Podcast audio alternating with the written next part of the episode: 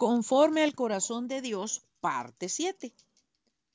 En la parte 6 leímos todo el capítulo 25 donde se nos narra un episodio de la vida de David, pero como es todo el capítulo, solo alcanzamos a leer de la Biblia, de las Sagradas Escrituras, y ahora vale la pena retomar enseñanzas, escudriñar la palabra, vernos nosotros en ese espejo, así que vamos a regresar al primer libro de Samuel en el capítulo 25, donde los personajes ahí a los cuales hace referencia son David, Abigail y su esposo Naval y los pastores, que como comienza a decir que recordemos que David andaba huyendo.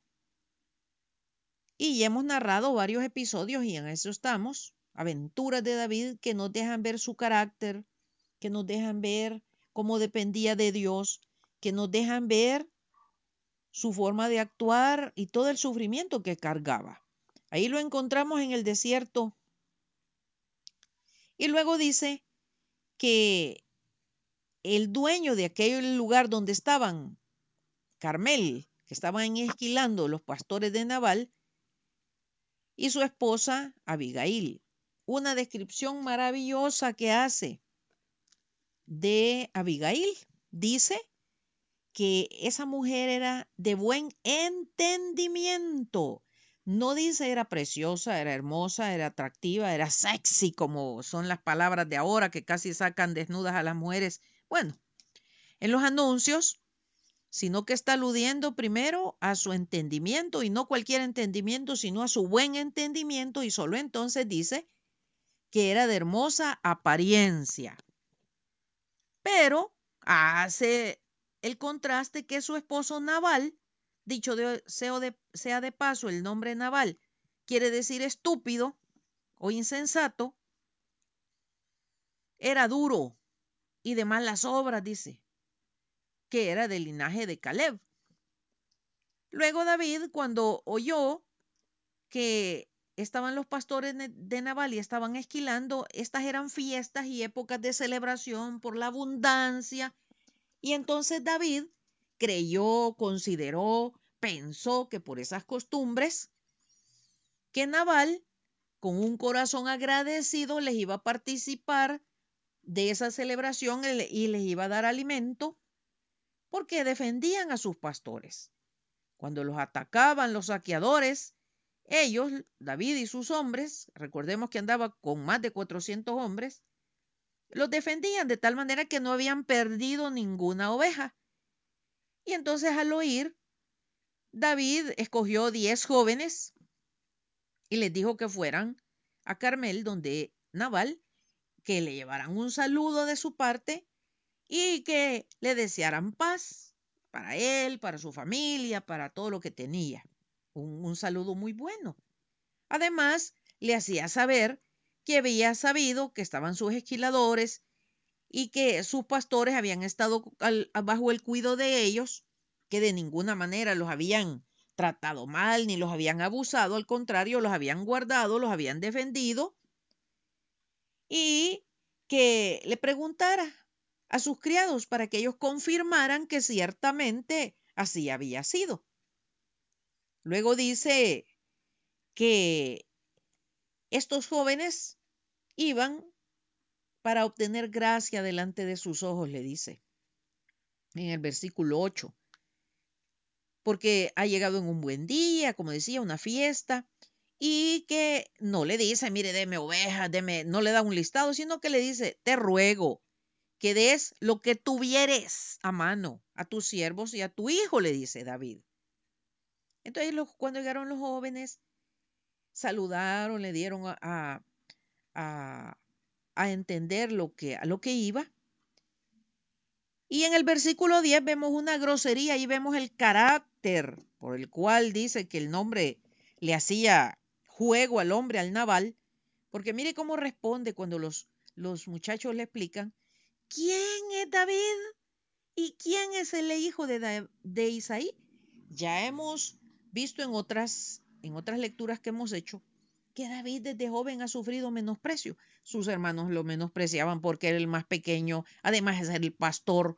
Cuando llegó Saúl lo menospreció, que cómo iba a ir a pelear con Goliat, le quiso poner su armadura y, sufrió mucho menosprecio en muchas formas y en muchas maneras.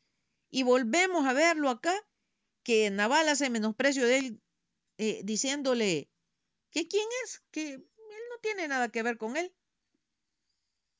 Y luego dice en el 11 que si él ha de tomar, sea quitar de su boca el pan, el agua y la carne que había preparado para sus esquiladores y darle a hombres que no sabe él de dónde son, le dice todavía.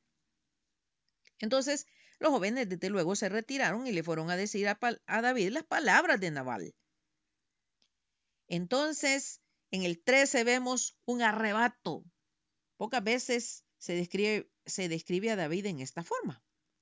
Tan gobernado por sus emociones, gobernado por sus sentimientos, cansado, me imagino, de andar huyendo. Le molestó, le dolió la injusticia porque él confiaba que por el cuido que meses de meses le habían tenido a sus ovejas, él les iba a dar algo que iba a ser mínimo en comparación al cuido que habían tenido y al servicio que habían recibido de David y sus hombres. Por eso, mire, en lugar de, de decir cualquier otra cosa, inmediatamente a la violencia. Mire, la violencia que Naval ejerció sobre David y sus hombres dio como resultado violencia. La Biblia dice que la violencia engendra violencia. ¿Y cómo respondió David? Cíñanse cada uno su espada. Y él también se ciñó su espada. Y se fueron detrás de David como cuatrocientos hombres y dejaron doscientos con el bagaje, guardando lo que tenían ahí. Ajá, pero ¿qué pasó? Uno de los criados de Naval, que se dio cuenta de toda esa situación, que se estaba armando un problema que iba a ser serio, porque David, David había dicho que ningún varón el día de mañana iba a quedar vivo de la casa de Naval, sea siervo o fuera el que fuera. Entonces este criado pues sí, como él se veía involucrado en aquello, porque si llegaba David, a él también le iban a dar muerte. David envió, le dijo, mensajeros. Y el amo lo violentó, lo ofendió, no correspondió al ruego de David, le, le dijo a Abigail. Ya la Biblia nos ha mostrado que Abigail era una mujer muy prudente. Así que el hombre le dijo, mire, si esos hombres han sido muy buenos con nosotros, nos han cuidado. Y ahora le dice en el 17, reflexiona y ve lo que has de hacer, porque el mal está resuelto para tu casa. Entonces Abigail inmediatamente, mire, no se puso a pensar, permítame, voy a ver la novela de la mediodía, voy a ir a platicar con la vecina, le voy a preguntar a mi mamá, le voy a preguntar a la suegra, voy a ver qué hago. Como era una mujer prudente, acostumbrada a vivir con rectitud, inmediatamente dijo, prepárenme 200 panes, dos cuernos de vino, cinco ovejas guisadas, cinco medidas de grano tostado, 100 racimos de uvas pasas y 200 panes de higos secos y los cargó todo en un asno. Mandó a los criados adelante y les dijo, yo lo voy a alcanzar. En ese ínterin venía David con todos los diablos arriba, con los 400 hombres y resuelto a pagar el mal, el mal recibimiento de Naval con la muerte de todos los varones. Luego se encontraron. Abigail vio a David y se bajó, dice, prontamente de su asno y se postró sobre su rostro y se inclinó a tierra. Se echó a los pies de David y le dijo, en el 24, Señor mío, sobre mí sea este pecado, mas te ruego que tu sierva pueda hablarte. Y entonces David me imagino que se ha de ver extrañado y esta señora tan guapa, ¿quién será? Y le dio la palabra, luego ella le explicó y le dijo que no haga caso ahora, mi señor, le dice en el 25, de ese hombre perverso de Naval, porque conforme a su nombre así es él, estúpido, insensato. Ahora pues, Señor mío, vive Jehová y vive tu alma, que te ha impedido de hacer este daño, lo hace reflexionar, que es el papel maravilloso de las mujeres, en lugar de ponerse engrescadas a pelear con los hombres, a discutir el papel que Dios les dio de ayuda idónea. Voy a repetir, de ayuda idónea. Pero en lugar de colaborar con la cólera, la frustración, la violencia masculina, le dan cuerda. Y ella al contrario, mire, lo invitó a reflexionar, le hizo un recuento de las situaciones, le dijo que le traía un presente, le bajó todas las cosas, se las dio y le dijo, mire que no se haga usted complicada su existencia y después cuando usted sea rey todo esto le va a pesar, piense, haga su razonamiento y bueno. Y lo hizo retroceder del mal. Y dice que David en el 32 leemos que dice, bendito sea Jehová Dios de Israel, que te envió para que me encontrases. Bendito sea tu razonamiento y bendita tú que me has estorbado hoy de ir a derramar sangre y de vengarme por mi propia mano. Luego recibió todo, se despidieron y se fue. En lo que ella había andado arreglando esta situación, Naval bien fresco, en una gran fiesta, se había emborrachado y ni cuenta se dio de todo lo que sobre su cabeza pesaba. El día siguiente que ya le habían pasado los efectos del vino, dice la Biblia, vino Abigail y le, le, narró toda esta situación y le dijo el mal que iba a venir sobre su cabeza. Y en el 37 dice, desmayó su corazón en él. O sea que le dio un infarto del susto y se quedó como piedra. Dijeran ahora, se quedó en estado catatónico y luego, diez días después, Jehová hirió a Nabal y murió.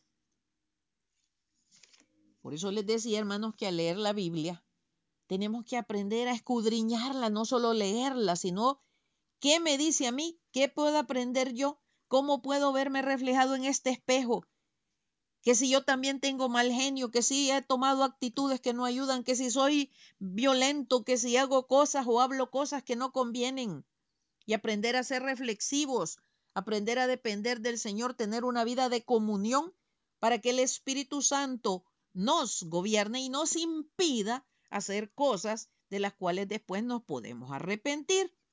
Así que yo espero que el Señor siga ministrando nuestras vidas y que aprendamos en viendo los, los ejemplos en otras vidas y que no sea necesario que nosotros pasemos por cosas graves que pueden poner en riesgo, en peligro aún nuestra propia vida o la vida de las personas que nos rodean.